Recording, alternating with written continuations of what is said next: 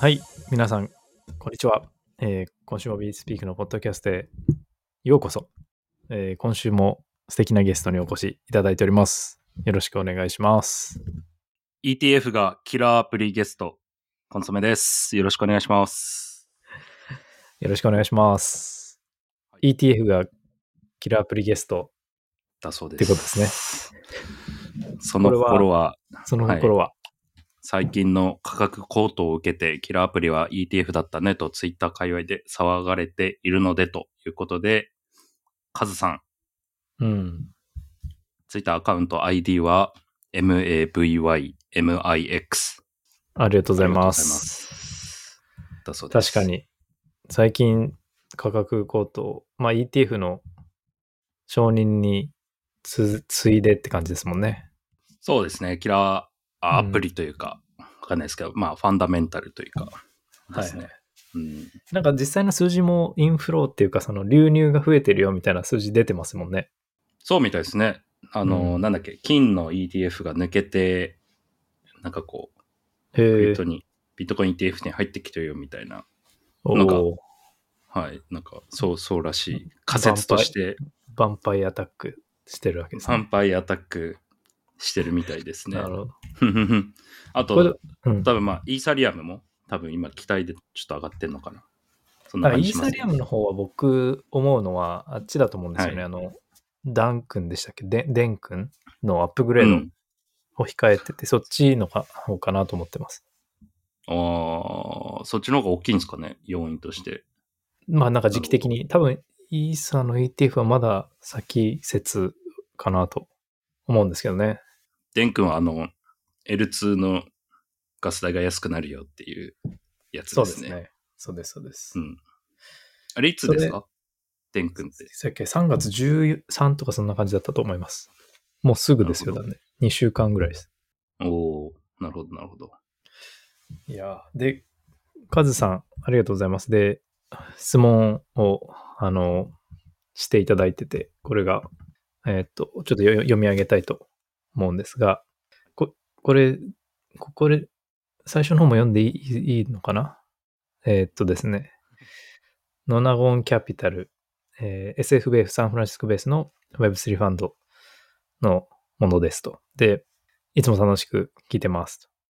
ビットコインの価格が、まあ最近上がってきて、ビットコインを保有している人たちが、リアルワールドアセットへ、えーアクセスする需要とか、まあ、オーディナルを使って NFT を買うとか、そういうじ需要が、こう価格が上がってきたことによって、そう、そういう需要も上がってくるのではという、えー予想もありますが、ビットコイン L2、例えばそのビット VM とか、そういうビットコインレイヤー2的なインフラの関連の話を聞きたいです。とのことです。小泉さん、なんかありますか？僕は全く追ってなかったですね。あのあ、バビロンとかあるのは知ってます？はいはいはい。ああいうあれ、ん違います？とかってことですよね。そうそう。ああいうのってことだと思います。はい。あいやでも最近盛り上がってる感じありますよね。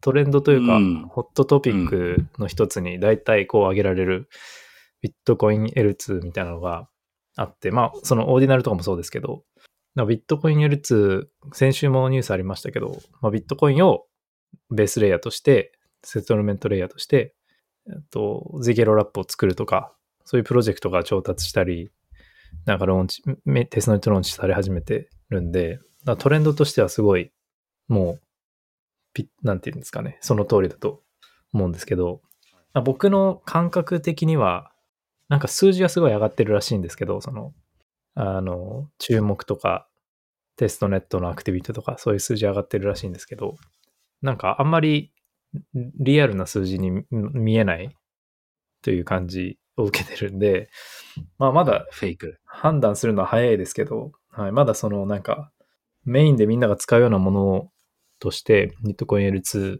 が出てくる感じはまだ受けないですね。なんか前、2017、18ぐらいの時、RSK っていうチェーンありませんでしたっけ？知ってますか？あの、なんか、リスク、はいはい、あの、だったかな、はい、なんだっけ、あの、ビットコインの L2 みたいな、なんか、はい。EVM 互 L2 っていう換ののがサイドチェーンって言ってたの、当時。サイドチェーンですね。それとはまた違う。それよりも、まあ多分もうちょっとセキュリティが高いというか、セキュリティの、その、あの、前提がビットコインのものを前提とするっていう、そう、最新版っていうことだと思います。なるほど。そそそれが今こうフラッシュバックしました。こう前にもなんかちょっと似たようなのあったな、みたいな感じで。確かに確かでもなんかオーディナルズは確かにこう言われてみたら、まあ今いいちょっと前話題でしたけど、今ちょっと下火になってますけど、に。うん。なんかバブルの、まあもし次またブルーランが来るんだったら、またそのちょっとこう、下がり始めた時期にオーディナルズにこうお金が回ってくるみたいなのはなんかすごい想像がつく、つきますね、僕なるほど。うん。あの、リアルアルトアセットはちょっとあんまり想像つかないですね。そうですよね。まあでも結構サービスちょこちょこあるらしいですね。リアルワールドアセット系。あ、へえ、そうなんです忘れちゃったけど、そうですね。あの、不動産系とか。昔、まあ、去年ぐらいに見たことあります。あと、ロールアップとかで言うと、あの、ソソバリンラブズって、ああの、わかります？いつもコーヒーさんの発音がいい。いやいや、ソブリン。あれね、カタカナで何ソブリて言うんですン。ソブリンとか？あ、ソブリン。あ、ソブリン。ソブリン。ソブリンソブリンラブズは、まあ、結構、ロールアップの SDK 作ってるんですけど、もと、なんか、あそこは結構ビットコイン、あどこのベースレイヤーでも簡単にソブリンロールアップが作れるっていうのを売りにしてるんですよ。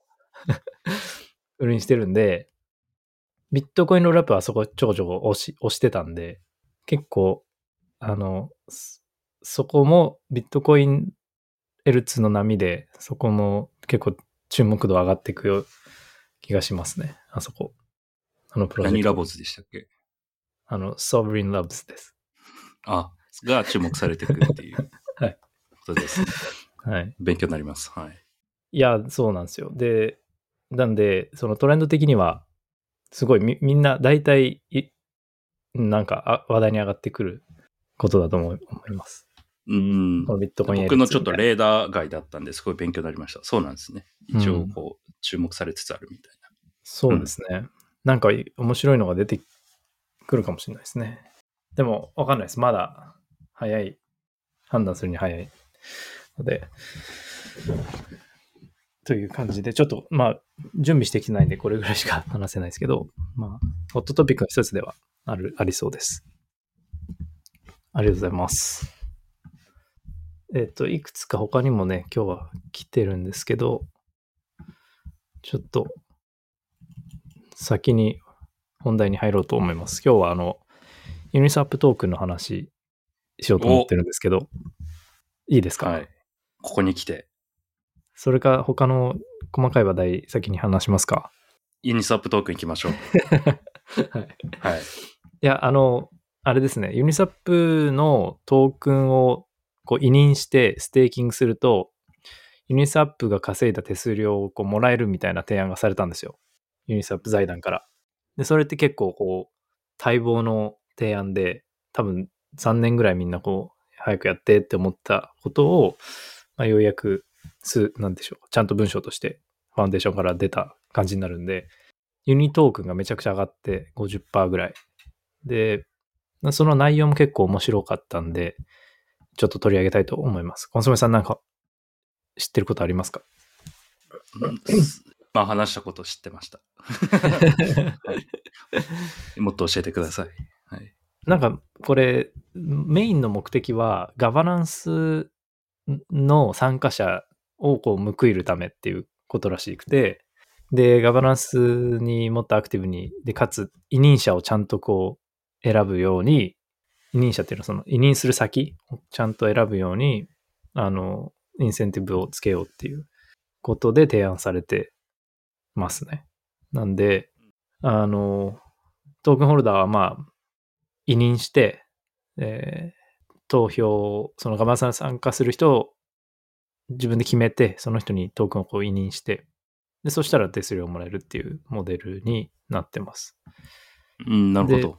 持ってるだけじゃなくて、こう、委任するか、あとは自分で投票してもいいんですかね。多分自分投票みたいなのもで、うん、できると思います。ですかね。うん。したら、もらえるよっていうことですね。そうですね。ステーク、ステーカーとして手数料がもらえると。で、これ、あの、面白いのがですね、あの、ま、なんか提案にいろいろ書いてあるんですけど、メカニズムが。どんな、まあ、メカニズムかっていうと、こう、ユニスワップっていろんなトークンがあるじゃないですか。あ、取り扱ってる。取り扱ってる。そう。はい。で、まあ OP トークンとか、アービジャルトークンとかいっぱいあるから、その、じゃあステーカーは何でもらえるのか、何で報酬もらえるのかっていうのが気になるじゃないですか。なんか草コインいっぱいもらっても。収入源？あ、あ、何でもらうとあ、利益を？そうそう USDC なのか、イーサなのかとか。そうそうそう。あはいなるほどなで、ユニスワップの手数料ってそのトークンをスワップした時の手数料じゃないですか。あトークンじゃないですか。だ例えば、ドージコインとイーサをスワップしたら、まあドージ手数料はドージコインで徴収されて、イーサでも徴収されるのかな？まあ、えっと、スワップ元の方で徴収されると思うんで、まあ、何が言いたかったかっていうと、ユニスワップが稼ぐ手数料っていろんなトークンがあるから、イーサだけじゃないんですよ。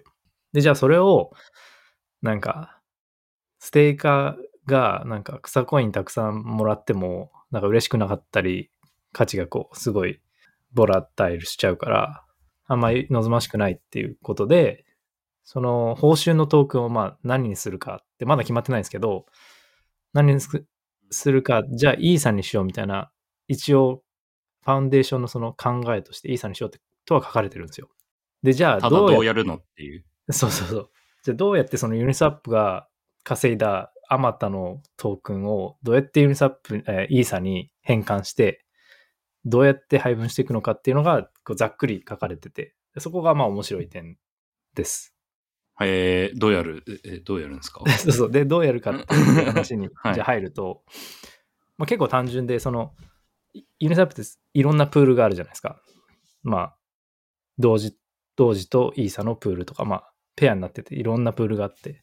で、えっと、もう誰でも、どんな人でも、10イーサ、10イーサをそのプールに、プールじゃなくて、まあ、ステーキングコントラクトっていうコントラクトがあるんですけど、あ用意して、誰でも10イーサをそこに送ると、入金すると、その自分の選んだ好きなプールが稼いだ手数料をもらえるっていう、なんか、仕組みにしようという提案がされてて、これだから、つまり、コンソメさんが、なんか、えっと、あれですね、コンソメさんが10イーサをステーキ、あの、まあ、じゃあ、あるプールに11イーサ分の手数料が溜まったとしましょう。そしたら、コンソメさんは、それを見て、お、11イーサ溜まってるって言って、これ欲しいなって思って、自分のポケットから10イーサをステーキングコントラクトに入金すると、そのプールから11イーサの手数料、溜まった手数料をもらえるんですね。でそうするとコンソメさん的に1イーサ得するじゃないですか。で、ステーキングコントラクトにはコンソメさんから入ってきた10イーサが入るんで、で、これをステユニトークン、ステーカーに分配していくっていう流れになります。ああ、その、ああ、なるほど。ささっでもき言ってた、はいはいはい。あ、どうぞどうぞ11イーサっていうのは、例えばその、芝トークンで言った時の11イーサ分の価値があるから、そうそうそう。ってことですね。その、そういうことです。あちゃんイーイーサじゃなくて、11イーサ分の芝トークンみたいなそういうことです。ごめんなさい。まってるから、芝トークン欲しい人は、い あのそ入れるわけですね、ステーキングの。そうそうそうそう。そこで受け取ったらまあ別にすぐ売ればいいいいし、コンソメさん的には。芝いらなかったとしても。で、でも、コンソメさんがその、が得するまで、んみんなが待ってるわけないというか、コンソメさん以外にも誰でも参加できるんで、これには。なんで僕が、コンソメさんがこれをやる前に、10イーサを入金する前に、僕が、このシバトークンがじゃあ、10.5イーサ分の価値になった時に僕が見つけて、僕が先に10イーサをステーキングコントラクトに入金して、10.5イーサ分のシバを僕が取るってこともできるわけですね。だからこれも世界中の誰もがそれを監視して、最適な瞬間をこう、ま、待ちわびて、待って、こう入金するっていうモデルになるんですよ。で、逆に早すぎると損するんで、多分、まだ手数料じゃあ0.1イーサ分しか溜まってないのに10イーサ入金しないじゃないですか。だいたいみんな待つ、待って、最適な時に入金すると。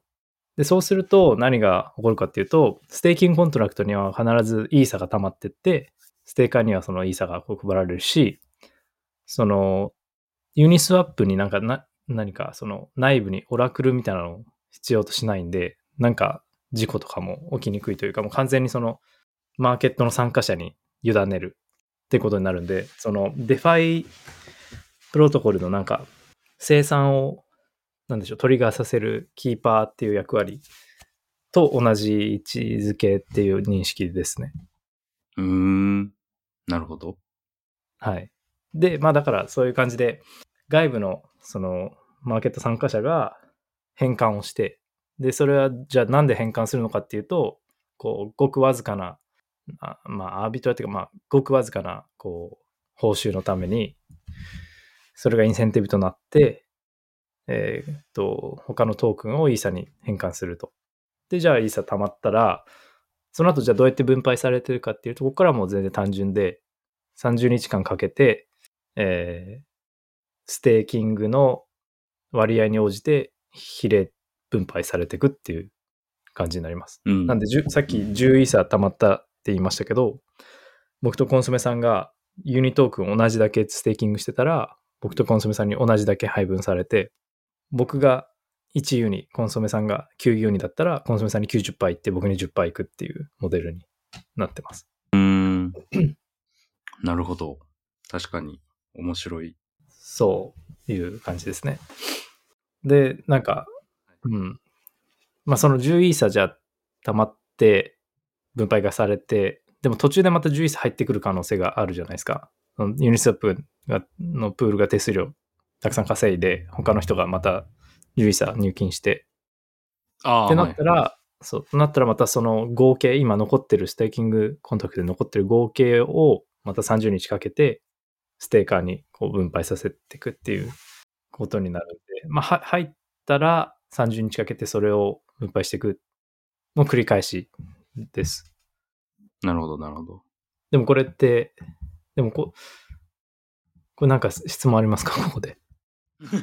いや、ちょうどそこ聞こうと思ったんですよね。その、す1回目はすごい超理解できるんですよね。その、はい手数料バーって10 10.5イーサ分の芝が溜まって、じゃあ僕は10イーサドンって入れた、入れるじゃないですか。その時点以降も手数料増え続けるわけじゃないですか。その収益としては芝トークンの。そ、それどういう扱いなのかなみたいなのはちょっと気になってましたね。今聞いてて。はいだか。ら、でじゃあ、それはまた別のラウンドみたいなのが始まる。そうなんですよ。始まる、はい始まって、でも、まあ、ほ分配の時は合合算されるんで、例えばですけど、じゃあ第1ラウンドでそうなって、第2ラウンドで、3日後にまたし10.5イーサ分の芝が溜まったとして、コンソメさんが芝大好きなんで、また入金、10イーサを入金して、10.5イーサ分の芝をゲットしたとしましょう。でそうすると、ステーキングコントラクトには、まあ、20イーサないですよ。ないんですよ。なんでかっていうと、3日目にそうなったんで、1、1日目、2日目、3日目の報酬はもう、まあ僕にしましょう。僕に配られてるんで。なんでちょっと減ってるわけですね。まあ、計算するとその10イーサ分の報酬割る30日なんで、いくらだ ?0. 10%。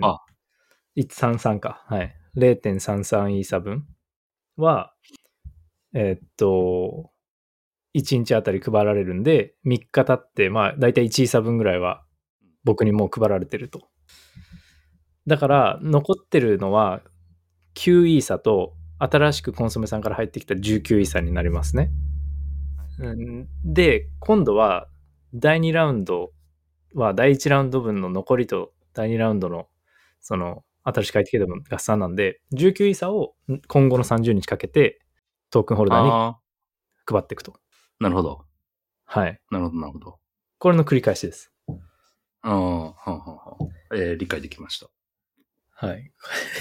なるほど。これ、これ聞いて何なのってなるかもしれないですけど、まあこういう感じで、提案がされてます。はい。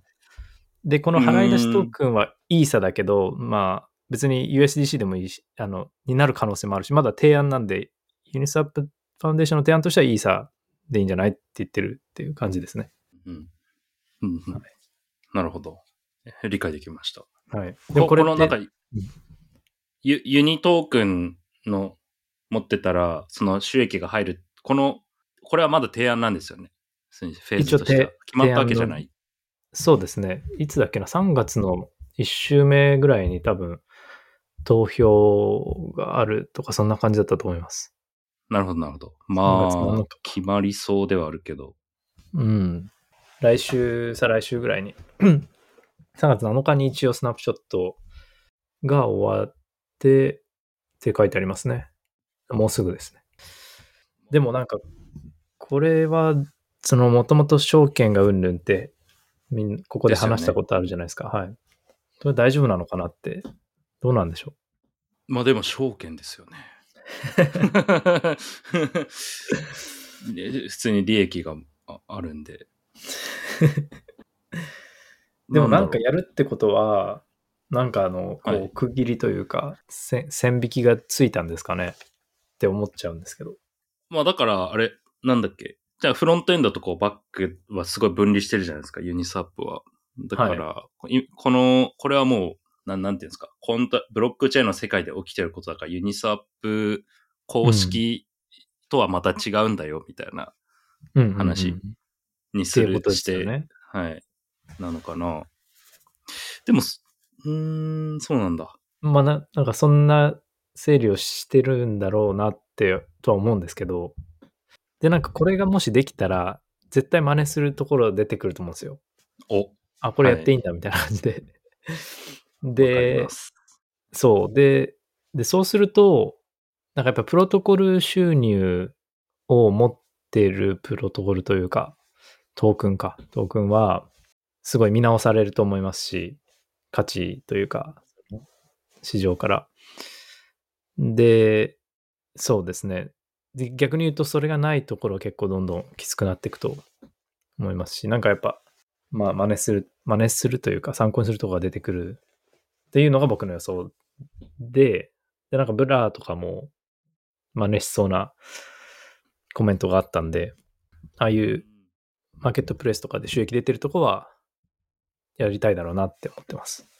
うん。うん。なるほど。そんなとこですね。はい。そうですね。あの、いや、確かに、前のバブルの初めの頃に、あの、中央集権取引所の中でも、あの、取引マイニングブーム、取引所トークンブームみたいなのあったじゃないですか。はいはいはい覚えてま。す？はい。あの、トレードするほど儲かるみたいな。はいはい。それがフラッシュバックしました。なんか、フェフェーズ的に今またこう、ブルランの最初じゃないですか。確かに。でフェーズ被るんですよ。だし、取引所トークンブーム的な、その前のバブルのやつも似たようなことが起きてたんで、うんうんうん確か。に。で、しかも何十倍とかなってたんですよね、その時、取引所トークンが。なるほどね。そうっすよね。はい。なんかす、はい。うん、今、電流が走りました、頭の中に。なるほど。繰り返すまあなと思って。結構大きいニュースというか、流れ、流れというか、なんていうか、あの、アクションだと思そううんで、っすね。実際にその投票がイエスになるのかっていうのと、実際に何も妨げられずに実実行されるのかっていうのを、こう見とく必要があるなと思います。うん。そうですね。で、そうですね。これがまあ1個目の話です。なんかありますか？他に？つく補足みたいな。これ、ユニスワップって L2 とかにも載ってるじゃないですか。はいはいはい。そこどうなんのとは思いますけどね。確かに。ああ、それは何もなんかなかったかな。今の話って L1 のユニスワップの話ですよね。イーサリアムの。多分。そう、いや、多分全部でやるんじゃないですかね、結局。あまあ最初はい L1 だけかもしれないですけど、結局全部で同じメカニズムを搭載してやるような気はしますけどね。だなるほど。いやー、でも、あ、でもユニスワップで言ったら V4 もなんかそろそろうんうんもうすぐですね V4 やるでみたいな、ありますよね。あ、だからもしかしたらあれかもしれないですね。その V4 で、そのフック使って、そのう KYC ん必須にして、その、ありますよねインスタップのフロントエンドは。うん。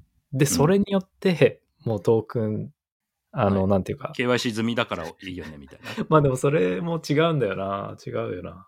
ちょっそう、と違いますよね。そうそう思ったんですけど、違う文うん面なんで、あの、証券かどうかと、その AML は別だから、あんまり意味ないですね。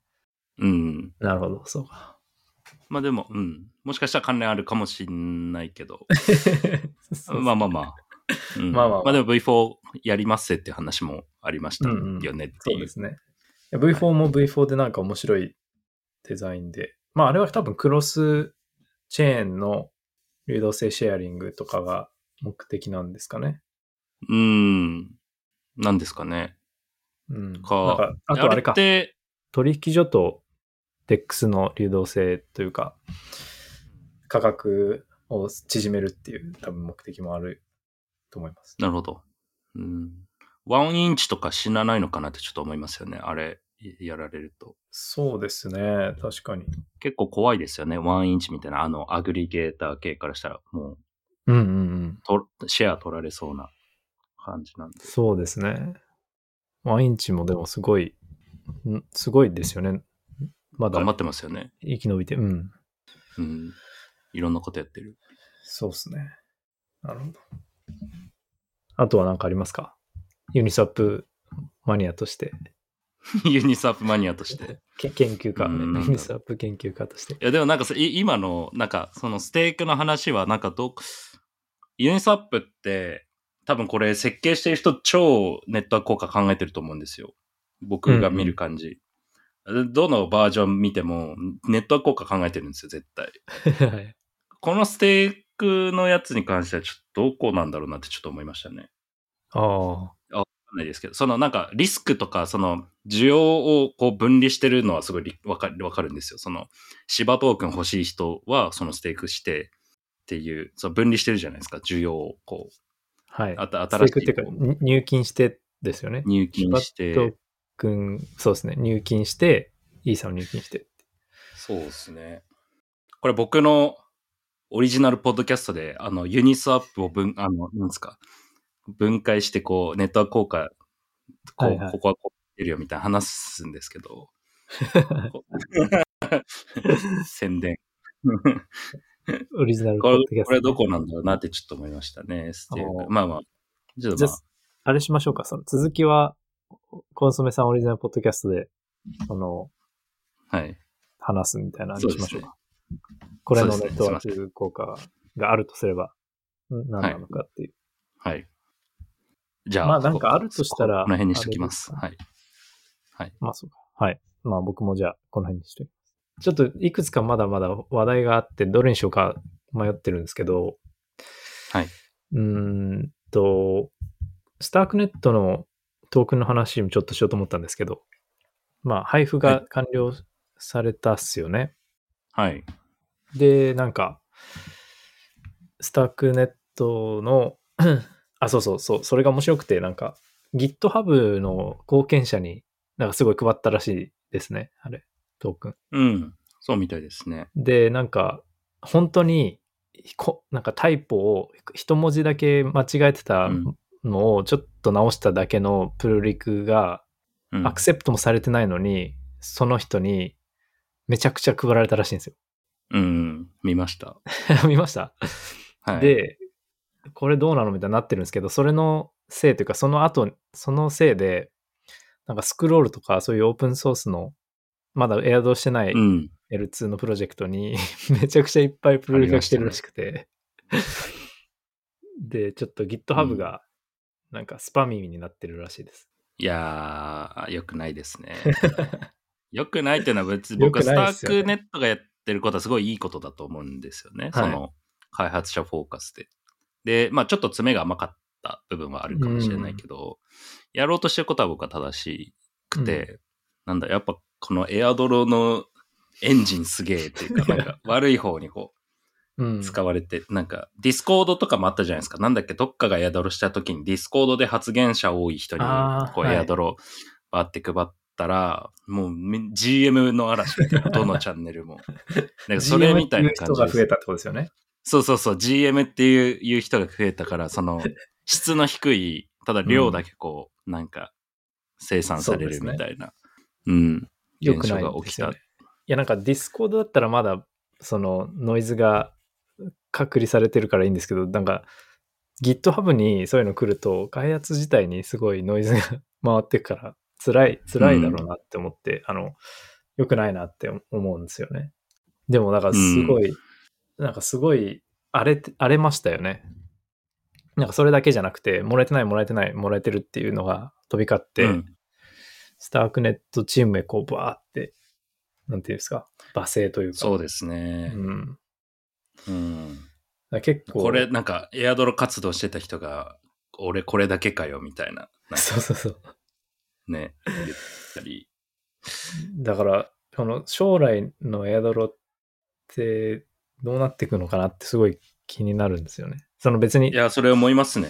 う。うんその、どでれだけもらえるかなって意味じゃなくて、ははいい。どれだけもらえるかって意味じゃなくて、どうなっていく？そのファウンダーは多分このままじゃ、同じ方法じゃやっていけないと思うんで、はい。精神的にも耐えれないし、ちゃんと。現象としてどうなっていくかっていう、あ、そうそうね。。そっちが気になるっていう。それこそ、だから、あのーアーサー・ヘイズが、うあのポイントの記事書いてたんですよ。最近話題の、はいはいはい。コーヒーさんにも共有したんですけど、あれなんかあれですよね。ICO の、なんか疑似的 ICO だみたいなやつですよね。あそうです、そうです。だから、その、スタークネットのエアドロで揉めたじゃないですか。で、その、はいクライテリアがめ、あの、後から、そのエアドロになった時にこう発表されたわけじゃないですか。この、こういう人にあげますよっていう。じゃなくて、うんポイントに関してはもう事前にこう、基準が明確になってて、アラインされてるから、その、なんだろう。そういう、なんか揉め事は起きないよね、みたいな。ことは書いてありましたね。確かに確かに。ああ、じゃあいいいい いいよねってことですね。ポイントいいよ、ね。いいよねっていう、そうそうそう、揉めないから、そう、ポイントでいいよねって、ことは書いてましたね。なるほど。なんか僕、これに対して2つ思ったことがあって、まあ、1つは、はい。なんか、とは言っても、その、これまでいろんな、その、わって成功したというか、わって話題になって、注目を集めたプロジェクトって、絶対なんか新しい配布のハックをしてる、配布のこうメカニズムをこう発明してるんですよね。うんうん。で最初にユニスアップがバーンってエアドルしたのも、やってましたね。んそう、あれも発明というか、もうあれで一躍人気出たし。って考えると、まあ、今後もそういう配布のメカニズムの発明ををみんなしていくと思うんですよ。してって、いろいろ、いろいろ出てくると思うんですよ。うん。で、逆に言うと、そうしないと、なんか、目立てないから、だここに結構リソースを割いていくとは続くと思うんですけど、でも、はい。一方でもう一個あ思ったのは、あの、ワールドコインあるじゃないですか。はい。で、なんか、ああれだったら、その、まあ一応なんか、一人、この、そのリアルヒューマン、ユニークなヒューマンだっていうのを証明できて、まあ、ワイあワールド ID で、こう、承認したら受け取れるみたいなのににすれば、まあ、シシビル攻撃というか、なりすまし攻撃みたいなのはできないから、はい。まあ、ああいうのを使い始める可能性もあって、で、うんそれをこう、ワールドコインのトークンの価格が、こう、織り込んでる。で、その、上がってきてるっていう可能性があるかなと思いました。なんか、ワールドコインのトークンがすごい上がってきてるから、はい。ワールドコイン、ワールド ID とかの需要が、まあ、今後出てくるって思ってるっていうことだと思うんですよね。まあもちろんその空とかそういう オープン AI のなんかサム・アルトマンのうんブランドが来てるっていうのが多分正しいとは思うんですけど、でも、はいなんかワールドコイン自体の使い道もあのエアドロップにはあると思ってるんで、うん。そうなっていく可能性もあるかなと思います。そのアイアイデンティティとしての役割ってことですよね。エアドロの世界だと、そういう、こう、ボットとか、なんか、福赤みたいなのがはびこってるから、その、ワールドコインみたいな、こう、ユニークな ID を、なんか持ってるサービスは注目されるんじゃないかっていう。ことですね。ギットコインのパスポートとかも同じですけど、そういうのをなんか使っていくしかないよなっていう思います。ああ、ファイトか。で、多分僕、が、あ、そうそうそう。はいとか。いや、でもあれだって、スタークネットの人とか辛いと思うんですよね、あれ。あの、辛いと思います。ね、うゆゆりさんでしたっけ？うりさんとかね。あ、ウリ、はい。うん。で、エリがいなくなった、あ うウリがいなくなったんじゃなかったでしたっけ？あウリがいなくなったエリさん。そう。今、エリだけ？はい。うんうん。で、なんで、何かしらソリューションないと、へばっちゃうよなっていう感じですね。結構、あの、開発者フォーカスで配ったというか、比重重めに配ってたと思うんですよね。で、うんなんか僕の知り合いの、なんか、えー、どこまで言うか、あれですけど、まあそんなにちゃんと稼いでないけど、その、ほ本業ないんだけど、スタークネットでサービス開発してるみたいな人は、もう当分、もう向こう何年とか別に本業いらなくても暮らせるぐらいもらった人もいるんですよね。で、僕それいい、いいことだなと思うんうんですよフォーカスできるし、開発に。確かに。ただ一方で、その、開発者じゃないユーザーの人は、その、配りすぎだろみたいな、開発者言ってたりするわけじゃないですか。で、まあ結局その01じゃなくて、そのまあバランスの問題だと思うんですけど、どれぐらいの比率で配るかみたいな。コーヒーさん的に見て、こう、どう、どう思いましたかっていう今回の比率配りですか？方として。そう。いやー、難しいどっちも大事だと思う。うんですよ。そのユーザーも開発者も大事だと思うんですけど、うんうんうん今回はスタークネットは、まあ僕はずっとファイの初期スタークネットで載ってたんで、あのスタークネットの思想っていうかこう考え方すごいわかる。開発者フォーカスなんですよ、彼ら。めちゃめちゃ。うんうん開発者にこう、なるべく報いるようにしようみたいなコミュニティというか世界観なんで。うんこれ僕からしたら、あ、まあそう、スタークネットそうするだろうなって思ってたんですよ。うんうんうん。まあでも、そうでしょうね。はいなんか、あれ、いいなって思うのは、開発者、まあ、プロジェクトにわあるその渡して、で、プロジェクトはプロジェクトのユーザーに渡してるじゃないですか、今。 Starknet、はい DeFi キャンペーンみたいなのやってて。うんで、。それはめちゃくちゃみんなにとっていいいいよなと思いました。あ逆に開発者いないとその方がスマートはい。L2 とかは辛いんで、当然、当然ですよね。なんか別に、それが、うん。なんかすごいっていうよりは、そ、それが当然だと思います。その、L2 が開発者に報酬渡すっていうのは、報酬っていうか、まあ、エアドロップですね。なんで、そうですね。そうしないと逆に戦っていけないっていうので、プロジェクトに渡すっていうのは良かったなと。まあ大体そうしてますよね。なんか結局、OP とかもそういう感じでしたし。そうですね。うん。なんで、そうですね。まああとはその、トークンやっぱり広広く配りたいから、ユーザーも含めて、いろんなところに配ると。うん。いう感じで、そうですね。まあ、ななんで、なんか、いろいろ面白いなという 感想です。大変ですよね、本当に。はいいや、熱僕量ががスタークネットの人だったら、うん。トークンなんか配んなきゃよかったって思う。ですねあんだけ批判されたら。したら、その批判してる人たちは損するわけですよ。その、うんうん。もらえなく、将来もらえなくなっちゃう。そのなんかエアドロなんかしない方がいいみたいな風潮になっちゃうから、うんうん。もらえてラッキーっていうスタンスが大事だと思うんですよ。そうですね居酒屋で管巻いてるみたいな、今話してますけど、なんか、だからもうもら、そう、もらえて当たり前じゃなくて、そう、もらえたらラッキーっていうスタンスをユーザーはく、そのスタンスじゃないとダメ。そうそうそうそう。だから僕ツイートしましたけど、おごられて当たり前と思ってる女子と同じなんですよ、考え方が。それは。これ放送できるか分かんないですけど、おご ってもらっってありがとうなんですよ、これは。炎上するな、これ。なるほど。なるほどね。いや、面白いですね。はい。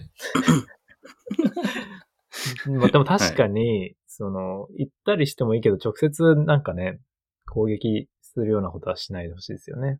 そうですね。だからまあ建設的にね、うん論を展示展開してほしいですよね。言うにしてもなんかこそうですね。しかもだって別に、その約束したわけじゃないじゃないですか。スタークネットそうそうそう。だからそれ勝手にやってブーブー言うのは確かに辛いですね。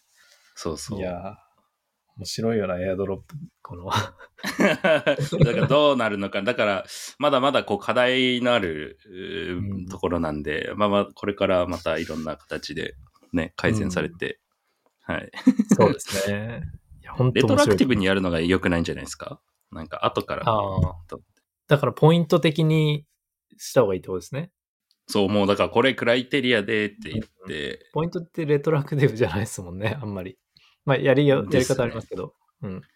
あ、でもいい、いい部分としては、そのトークン上げますって明言しせずにこう、あ確かに。展開するじゃないですか。それ、それはいいとこだと思うんですよね。こう、ひ事業者的にね、事業者から見たら、期待をこう引っ張れるんで、そうそうそう。まあ、その間に考える、こう、時間を作れますからね。どんな戦略そうです。ね。うん。うん。ここポイント渡しすぎたなとか調整できるんで、こう後からでも、ここ減らそうみた確いな。かに確かに。はい。結構みんなやってますからね、ポイント調整。うん。いやー、はい先。生、居酒屋のテンションになっちゃいましそうですね、面白かったです。これはいこんなに話す予定はなかったんですけど、た。まあでも、これメインみたいになっちゃったんですけど。いや、まあ最後、あと2個ぐらい軽くちょろっとですけど、アイゲンレイヤーが100ミリオンドル調達しましたっうん。ていう話。ややりましたね。これどう思いますか、コンソメさん？ちょっとカッコつけすぎなんじゃないかと思いましたね。すごいこと。いや、すごいんですよ。誰が、誰が、こアイゲンレイヤーが格好つけすぎってことですか？えそうなんかアナウンスかなんか見たら、こう、インベスターのとこに、こう、えー 16Z クリプトって1個だけドンみたいな。なんかそう。格好つけすぎ。まあ、すごい、すごい、超すごいことだと思うんですけど。おめでとうんう。かいいっすね。かっこいいっすね。はい。これすごいですよね。だって、シリーズ B で A16 だけ100ミリオンボン、それ以外はいませんみたいな感じらしいんで。はい。ディール超楽でし、でしょうねね。すごいよな、これな。っていう、あの、コンソメさんのコメントを聞きたかっただけで。何に使うんですかね、この 100M ドル。ねえ、エコシステムに配る。こんなにいるっていう。もうだってまあでもでできてますよね、大体。あできそうでてるのかな、すね。しかももう TBL も8ビリオンドル溜まってるから、はい。ね。これもだからポインそのトやってますよ、アイゲンレイヤー。これ。ポイントめっちゃやってますからね。うん。これは本当怖いのはなんかあった時ですよね。リステーキングのメカニズムでなんかあった時に、はい事故があった時に。それだけが怖いですね。こんだけ溜ま今日、っていると。アイゲンレイヤーが、なんか、無限大ってツイートしてたんですよ。はい。無限大って。一文字だけ。無限大って。へえ。はい。なんですか、ね、また、多分僕の予想では、あの、枠がこう、取り払われるんじゃないかああ、アンキャップになるっていうことですね。なるほど。かなと思って。今止まってるんですけど、ポーズしてるんで。ですけど、うん。またアンキャップになってこう、ドンって。増えるんじゃないですかね。いやー面白いよな。他にも、そうですね。リステーキングの使い道が結構出てくると思うんで。うん。はい。で、そうですね。最後、なんか、プライバシーモジュラブロックチェーンの Inco っていうんですかね。が Inco 4.5ミリオンシードで調達しました。これ、最後の話題なんですけど、まあ、これはなんか、 Cosmos SDK を使った L1 で、それこそ EigenLayer を使って、セキュリティを借りてきて、で、なんかいろんな DApps に対して、プライバシーとか秘匿性みたいなのを提供できるチェーンらしいです。うん。これ、コンソメさんなんかありますか？そうですね。放送前にコーヒーさんにめっちゃ聞いたんで、ないんですけど。何話したかっていうと、そうですね。なんか僕が、あの、いろいろ調べてて、こうサクシンクトラブス、ラボスとか、うん。その、GK 系の他のサービスと、このインコ、何が違うんだろうなと思って、こう、コーヒーさん聞いてたんですよね。で、これはなんかまあ FHE っていう GK じゃないんですよね、多分。違う技術使ってて、だけど、このインコは、その、まあ、イーサリアム上の計算とかをこのインコにお任せして、秘匿化して計算ししてあげるみたいな、モジュラーブロックチェーンの 1, 一個のパーツみたいな、秘匿化計算してあげるみたいなもの、っそうですね。てことで、合ってそうでね。るんですすよね。ももっとプライバシーはい。よりで、で、なんかそのサクシンクトとかは別にプライバシーのためじゃなくても、こう、スケーリングのためとかに GK を使う場合に、あの、計算を委任でき、委任、なんていうんですか、アウトソースできる先っていう違いうんで。すね。でもサクサクシンクトもなんかいろいろ、これもちょっと前に話したんですけど、変わってて、はい。あのうん、方向が。で、今は最新版どうなってるかっていうと、リスクゼロとほぼこうガチガチになるカテゴリーになってて、はい。なんか ZK、まあ前前回ちょっと話しましたかな？ちょっと触れたと思うんですけど、ZKVM SP1 っていうのを作ってて、これがリスクゼロの ZKVM とこう、ほぼ同じようなこう思想で、思想っていうのはそのほぼ同じような、なんでしょう、ビジョンを持ってて、はい。でもちょっと違うインプレメンテーションで、違うパフォーマンスで。で、さらになんかその証明を作るためだけに特化したネットワークを持っていて、を作って、でリスクゼもそれで盆栽っていうのを作ってるんですけど、そこももう一緒で。で、これなんでこういう構造になってるかっていうと、この ZKVM の方で、ZKVM ってまあなんか、プログラムをこう実行すると、この計算が正しく行われたよっていう証明をもう一緒に作れる、まあ、VM で。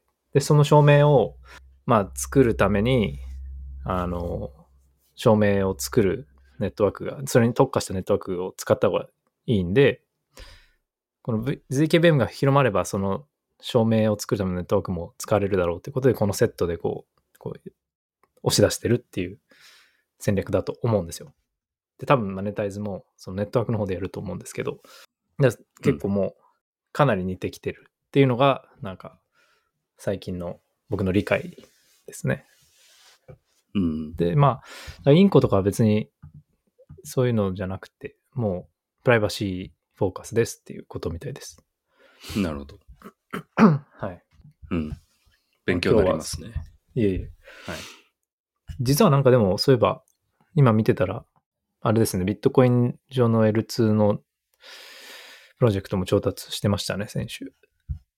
こういう、ような Z- ZK 系のプロジェクト。いや、はい。まあ、え？ちょっと下の方にあるんですけど。あまあ、大丈夫です。いや、なんか最初にビットコイン L2 の話したなと思って。ああ、そこに、はい。はいなるほど。ということで、そんな感じになりますが、コンサムさんなんかありますか？話、えー、はい。そびれたこと。大丈夫です。大丈夫ですか、コーヒーさん、インドに行ってきたっていう話は大丈夫ですか そうですね。インド行ってきました。先週、ポッドキャスト出せなかったのは、ちょっとインドに、まあ、インドっていうか、まあ、フライトのしあの時間だったんで、出せなかったんですけど、4日間ぐらいでパッて行って、パッて帰ってきました。AMA。あ、うん AMA。Ask me なんだろうな。いや、これも放送前にもう超聞いたからな。なんだろうな。そうですね。これ、なんか牛、うん。牛いっぱいいましたかっていうぐらい。そうですね。牛もいました。牛、あれなんですよ。車で、はい。牛邪魔してくるんですよね、道路で。でも、はい。タクシードライバープップップッってクラクション鳴ら鳴らすと、ちゃんとはいすいませんっつって、牛どいてくれるんですよ。すごいですね、もう。はい。あの、社会の一部ですね、牛が。かわいいです。そうそう。クリプトに関してのことは何回あったかな？なんかあの、プロジェクトはやっぱまだ多いとか言ってましたね。増えてるのと、タックスはなんか一律30%とか言ってました。累進じゃなくて、クリプトは全部一括で30%らしいです。えー、そうなんですね。うん。あんだけ人口いたらバレなそうっすよね。もう追えなそう。どうなんでしょうね。わかんないけど。まあでもいいいろいろ面白かったですね。面白い国でしたね。なるほど。うん。あ、でもデジタルペイメントみたいな、もうバンガル、バンガロールってとこ行ったんですけど、もうキャッシュほとんど使えなかったですね、逆に。受け付けてくれなくて。で、まあ Google Pay とかそういう、なんか Unified Payment Interface UPI とか言うんですけど、それを使ってはいもう何でもデジタルペイメントでできるってなってて、クレジットカードすら使わせてくれないとこもあって、なんかもうスマート、そのフィンテックのサービス使えみたいな感じで、はい。クリプトはだからもちろん使え、もちろんっていうか使えなかったんですけど、うん。めっちゃ、めっちゃ進んでましたよ、そ、そこら辺は。もう、でももう日本も結構キャッシュレスの感じ来てますよね。あ、本当ですか？日本。うーん、うん。でもなんか使えるはい。まあ、そうっすね。で使もえるは使える。使えるっちゃ使えるじゃないですか。うん。はい。それ以上ってことですね。日本以上に、全然使えなかったです。はい。逆に紙幣の方信用してないんじゃないですか？そうですよね。確かに。いや、なんかうん物乞いする人いっぱいやっぱいたんですけど、そのタクシーとか、トゥクトゥクトゥクトゥクっていうなんかバイクで待ってる時に、うん。こう、金くれって言ってくる人すら、はい。QR コード見せてきて、これで送ってそくれって。れおもろい。あ、それ面白いな。そうそう物乞いも電子マネーになってんだ、今。そうそうそう。で、いやいや、それ俺ら持ってないんだよとか言って、まあうんすごいっすよ。物乞いすらデジタルキャッシュ。すごいな。はい、最先端だ。未来の物乞いだ。そうそうそえう。という感じです。ーなるほど。こんな感じでいいでしょうか？はい。おもろかったっす。ありがとうございます。じゃあまた来週から再来週かどっかで皆さん会いましょう。はい。ありがとうございました。ありがとうございました。はい、失礼します。